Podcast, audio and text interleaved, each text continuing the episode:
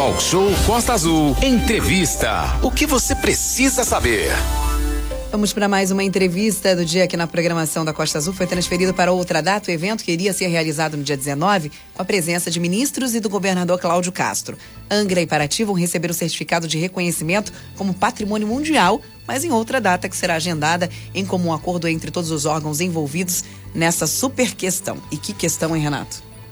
Que questão, Aline. E a gente fala ainda com a questão agora, aproveitando esse, esse detalhe com o pessoal do meio ambiente, né? Afinal de contas, meio ambiente para Angra e Paraty é fundamental. E se não fosse a questão ambiental, a Unesco não teria dado esse título aqui para a nossa Ilha Grande, para a nossa querida e charmosa Paraty.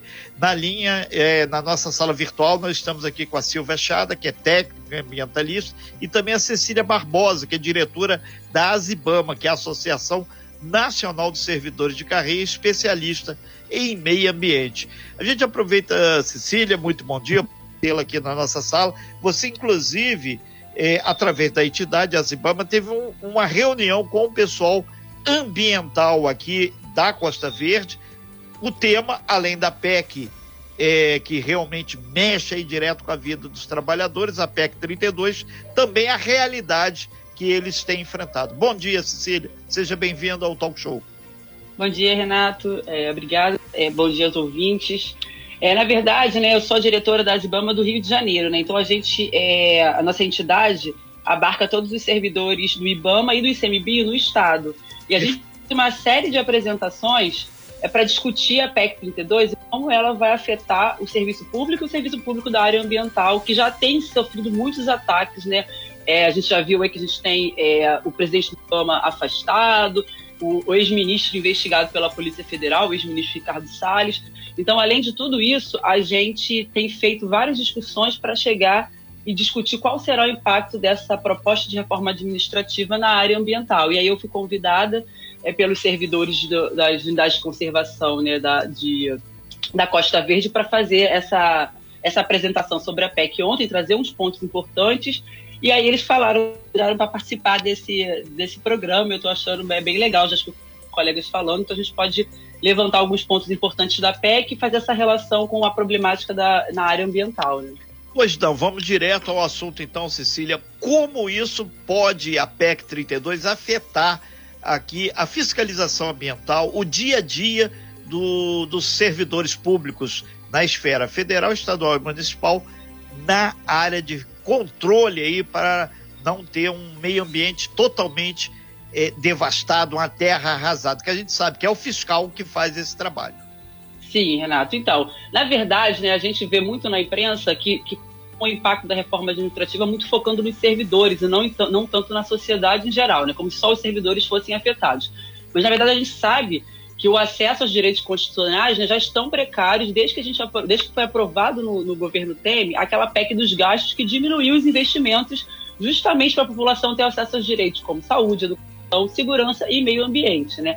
Então a gente já tem uma situação muito precária no serviço público e está aprofundando o cateamento com essa proposta de reforma administrativa chamada PEC 32 pelo governo Bolsonaro, elaborada pelo ministro Paulo Guedes. Né? Então, assim, a gente vai é, focar, na, vai afetar na área ambiental, mas ela vai afetar para toda a, a, população.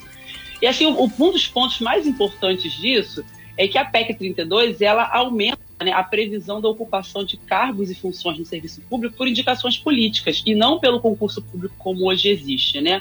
Então, hoje a gente tem algumas funções que podem ser de livre nomeação dos gestores, né? prefeitos, governadores, presidente, mas tem limites isso. Né? E mesmo assim, a gente já vê que os maiores escândalos e casos de corrupção ocorrem justamente envolvendo esses chamados cargos comissionados ou cargos de confiança. E a reforma pretende aumentar bastante a possibilidade desse tipo de contratação, inclusive para funções técnicas, como a fiscalização ambiental. Né? A gente pode fazer isso para funções de chefia e assessoramento, mas a proposta prevê aumentar para funções técnicas também. Né? Então, além da possibilidade do aumento expressivo de corrupção, a gente também pode assistir uma piora considerável na oferta de serviços públicos, uma vez que pessoas completamente alheias e sem qualificação vão exercer cargos e entrar no serviço público por indicações, né, por outros, outros motivos que a gente conhece bem no Brasil, e isso é muito grave, né? E aí, falando, a gente pode pegar um exemplo bem concreto da nossa atividade, a gente lembra né, que a, a denúncia que envolveu o ex-ministro Ricardo Salles foi feita por um delegado da Polícia Federal, utilizando documentos produzidos por servidores do IBAMA e do ICIO que demonstravam o favorecimento né, pelo Ministério de madeireiros ilegais né, na Amazônia. É. E aí viu que essa possibilidade de denúncia, de desmando e corrupção, vai praticamente, vai cair muito se, se, a, reforma for aprovada. Né? Cecília Barbosa, diretora da Zibama. É, então, na verdade, a gente recebeu o pessoal do Sindicato dos Servidores aqui, o pessoal é, também lá do Rio, vai ter essa reunião na LERJ amanhã. Vocês estão, enquanto servidores públicos federais, se mobilizando. Na verdade, o objetivo é, de toda essa movimentação é deixar claro para a sociedade que, a partir do momento que a PEC 32 passar, se ela não tiver uma nova roupagem, vai ser, primeiro, um, o concurso público praticamente vai ser extinto, porque todo mundo, ainda mais agora com a lei de não aumentar gastos, vai poder contratar alguma pessoa, inclusive fiscais ambientais, para que possam suprir as necessidades. E o compromisso dessa fiscalização não é com o coletivo, não é com a sociedade, e sim aquele momento lá de quem indicou. Esse é um ponto que tem que ficar claro para todo mundo, né? Podemos estar errado também, né? Mas a sinalização é essa, né? Sim, então, mas é esse ponto que você levantou é muito importante, porque são várias questões na PEC que apontam para essa, esse, essa, essa diminuição muito do, é, do, concurso público, né? Primeiro é essa questão de você aumentar muito a quantidade de indicações, né? E a outra é a possibilidade de cooperação. Né? A PEC prevê que os, que os órgãos fazer cooperação com entidades privadas. Hoje em dia isso já acontece com entidades sem fins lucrativos, como as organizações da sociedade civil, as OS, né? E a gente já viu o problema. São muito usadas deu. na saúde. É, elas Você são usadas na saúde. Que aconteceu no Rio, né? Exatamente, elas foram responsáveis pelo, pelo impeachment de um governador por envolvidos em casos de corrupção.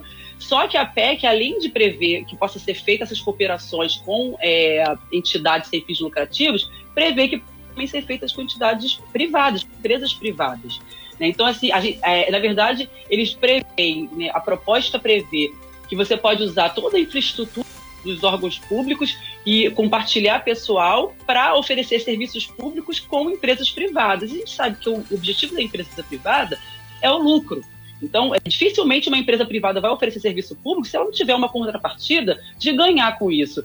A PEC não prevê que isso seja feito, por exemplo, sem é, é, custos adicionais, sem tarifas adicionais, o que abre a possibilidade de se cobrar tarifas adicionais para serviços que são garantidos hoje, como saúde, educação, né, segurança. Imagina você vai botar seu filho numa escola e vai ter que pagar uma taxa porque é uma empresa privada que está oferecendo em parceria com, com o, o, o, poder público. Então, isso é possível pelo texto da PEC. A PEC não, não deixa isso claro. A PEC deixa muitas coisas para ser decididas em legislações posteriores, que aí não passa por todo aquele trâmite de, aprovação de uma emenda constitucional. Ela é aprovada Cecília. por lei simples. Né? Sim. Cecília Barbosa, diretora da Azibama, Associação Nacional de Servidores. A gente agradece bastante a sua participação aqui, teu esclarecimento sobre o que é a PEC 32, obviamente sob a sua ótica, porque existem óticas divergentes dizendo que isso é linda, maravilhosa, é fundamental para o Brasil, e o que muita gente fica chateado, mas o espírito democrático que a gente abre espaço exatamente para que tenha os contrapontos e cada um monte aí a sua autodeterminação. A gente agradece bastante. Silvia, a gente está com um super, super, super abraço. A gente está também aqui na nossa sala virtual com a Silvia Chada, que é ambientalista e também faz aqui é, um trabalho junto com as associações para que possa termos aí uma outra leitura. Aí, Silva, um minutinho só, ou a gente depois até vê um, um novo espaço para você, porque está em cima aqui. Beleza, Renato, é. bom dia. É. Obrigado pelo espaço. Bom dia, Aline, Manolo. Bom dia, Cecília. Obrigado pela participação é. aí. Então, Renato, eu sou servidora pública também, filiada à Zibama.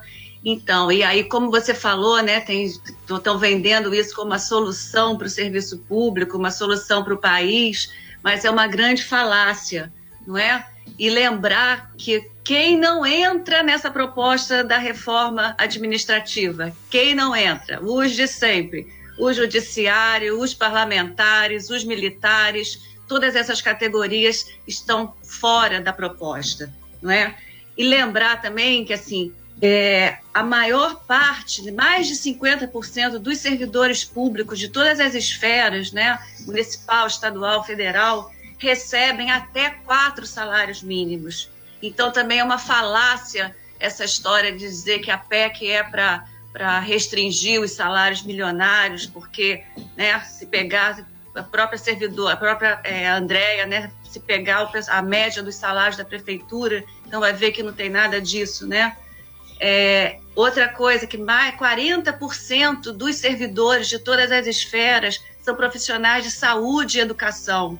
Então, o que essa PEC propõe é realmente sucatear ainda mais o serviço público, é, é, prejudicar principalmente a população mais pobre, né, que, que é quem mais demanda os serviços públicos, não é? Então hoje é um dia de luta contra essa PEC. Então a gente conclama não só os servidores públicos, mas toda a população para se inteirar do que está acontecendo, para se manifestar nas redes, mandar mensagem para os parlamentares, é, twittar, botar no Instagram, né, fazer toda essa movimentação para a gente barrar né, esse descalabro que acaba com o, o serviço público e prejudica toda a população. Ok, então a gente agradece bastante Silvia aí, que é técnica ambientalista, também a Cecília Barbosa, diretora da Zibama. A gente tem aqui é, as informações que a gente leva aí para você, para que você, nosso ouvinte, você, nosso internauta, possa saber o que, que é essa PEC 32. Hoje vai ter essa movimentação aí em Angra e amanhã na Alerj, lá no Rio, e isso vai ecoar por todo o nosso Brasil. E o talk show está inserido no Brasil e aqui a gente ouve todos os lados. Isso faz parte do processo democrático. Obrigado, Silvia. Obrigado, Cecília, pelas suas informações aí. Muito bom dia para vocês e esperamos aí que o movimento possa sinalizar para que o Brasil seja contemplado com coisas melhores. Isso é fundamental. Renato. Obrigado, Silvia. Obrigado, Cília. Obrigada, Obrigado, Renato. Obrigado pelo espaço. Obrigado. Abraço a todos os ouvintes da Costa Azul. Sem fake news. Talk show. Você ouve? Você sabe.